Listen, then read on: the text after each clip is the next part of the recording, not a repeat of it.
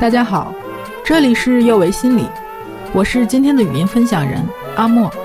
今天我们依然来聊一聊关于电视剧的话题。在《不完美的她》中，女性角色都有自己的困境。主角林须知面临着童年创伤，生母钟慧面对着心怀不轨的前夫，养母袁玲多年都打不开女儿的心结。而从电视开播起，就被人骂的连生的生母穆静，更是步步艰辛。穆静的丈夫在孩子出生前就意外去世了，留下她和连生相依为命。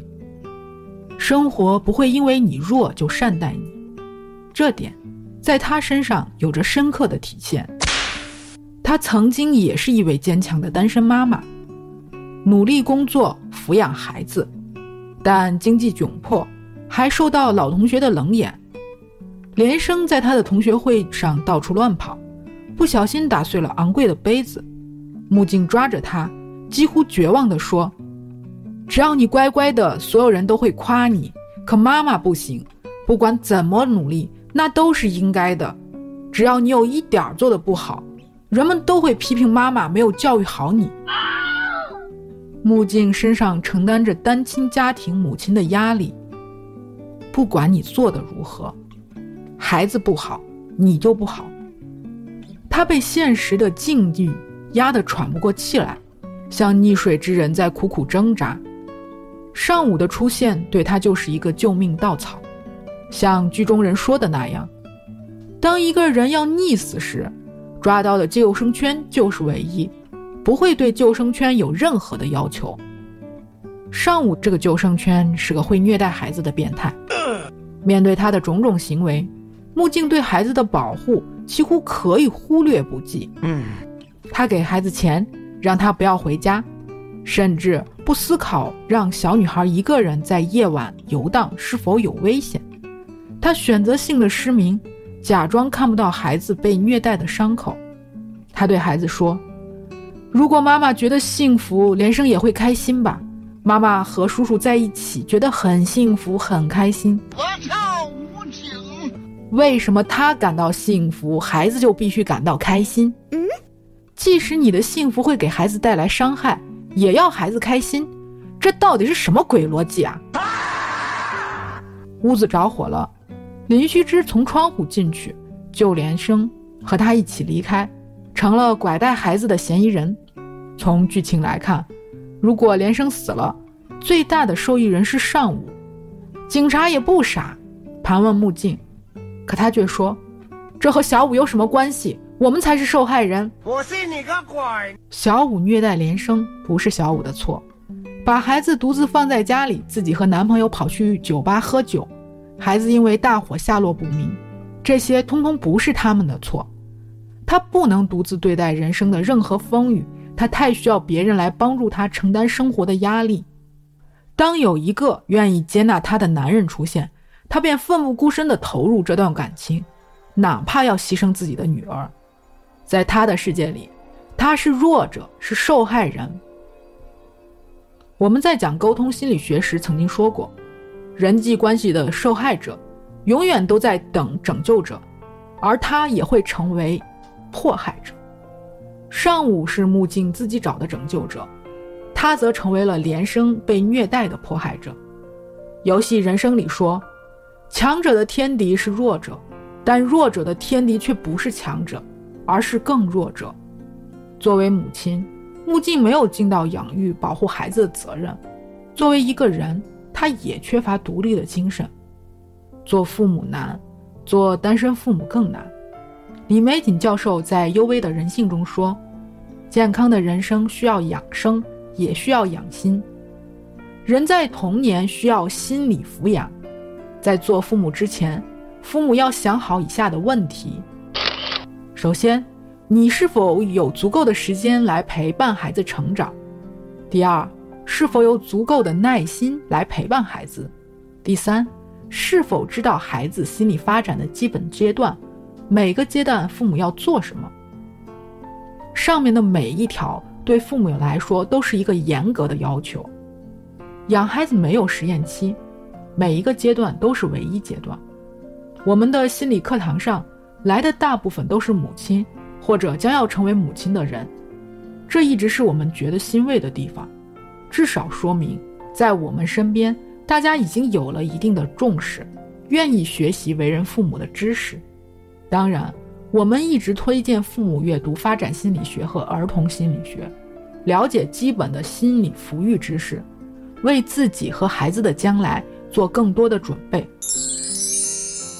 回到电视剧，就木镜本身来说，她也有自己的缺点，都是母亲，钟会为了保护孩子，敢于以暴制暴。袁林更是凭着一己之力为女儿打下了一片江山，而作为母亲的木镜，却成了别人残害自己孩子的帮凶。虽然说男欢女爱人之常情，可她表现的实在太恋爱脑了。遇到事情都在替上午开脱，没有一丝主见，总害怕上午抛弃自己，对女儿的惨状默不作声，就怕上午不高兴。他仿佛没了上午就活不成，患得患失的生活在自己的恋爱中。嗯，他看到橱窗里奢华的玻璃酒杯，居然趁人不备塞进自己的包。更尴尬的是，一转身就碰到了自己的高中同学。而这家店也是另一位同学开的。木镜在偷窃时已经被店长看到，老同学没有当场揭穿他，只是刺了几句。哎呀，我们同学一场，多年未见，一见面你是小偷，我是失主，这种落差，搁谁谁都受不了。木镜在同学面前觉得自己抬不起头来，有多少是自己造成的我们做父母的。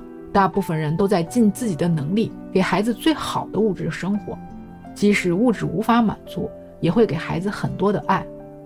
木镜完全相反，为了自己的好生活，不顾孩子的死活。有受害人心理的人，在看待问题上都是外归因，他们是朵纯洁无瑕的白莲花，错的都是别人。他们觉得自己在生活中处于不公平的地位。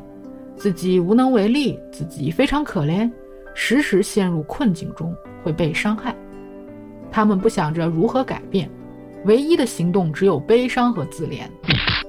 那些有着受害者心态的人，在潜意识里已经放弃了自己。他们通过哭惨来获得同情和帮助，不用为现状负责，也不用行动。木镜无法成为园林，他没有园林的坚韧和气魄。他对孩子的漠视，也注定让他无法成为钟慧那样的母亲。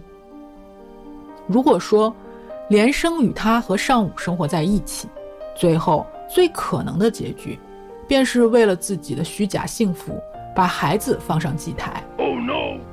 公平不是宇宙的法则。成为一位成熟的成年人，意味着我们要改变那些我们能改变的，接受那些我们无法改变的。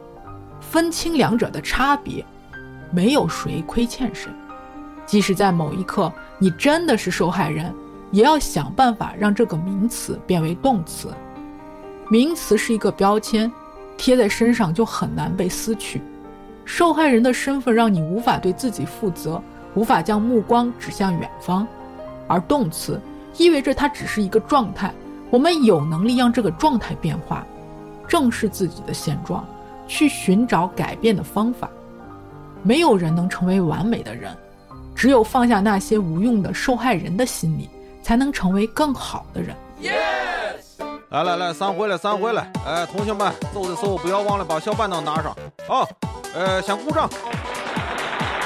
好，这里是幼为心理，我是阿莫，也是心理咨询师张倩。虽然我们只是心理学界的一棵小树苗。我们也努力做到我们的最好，用真诚的态度、客观专业的方式，向每一位愿意关注我们的人分享一切你想知道而我们又恰好了解的心理学知识。请记得，不管你在哪里，世界和我陪伴着你。我们下次见。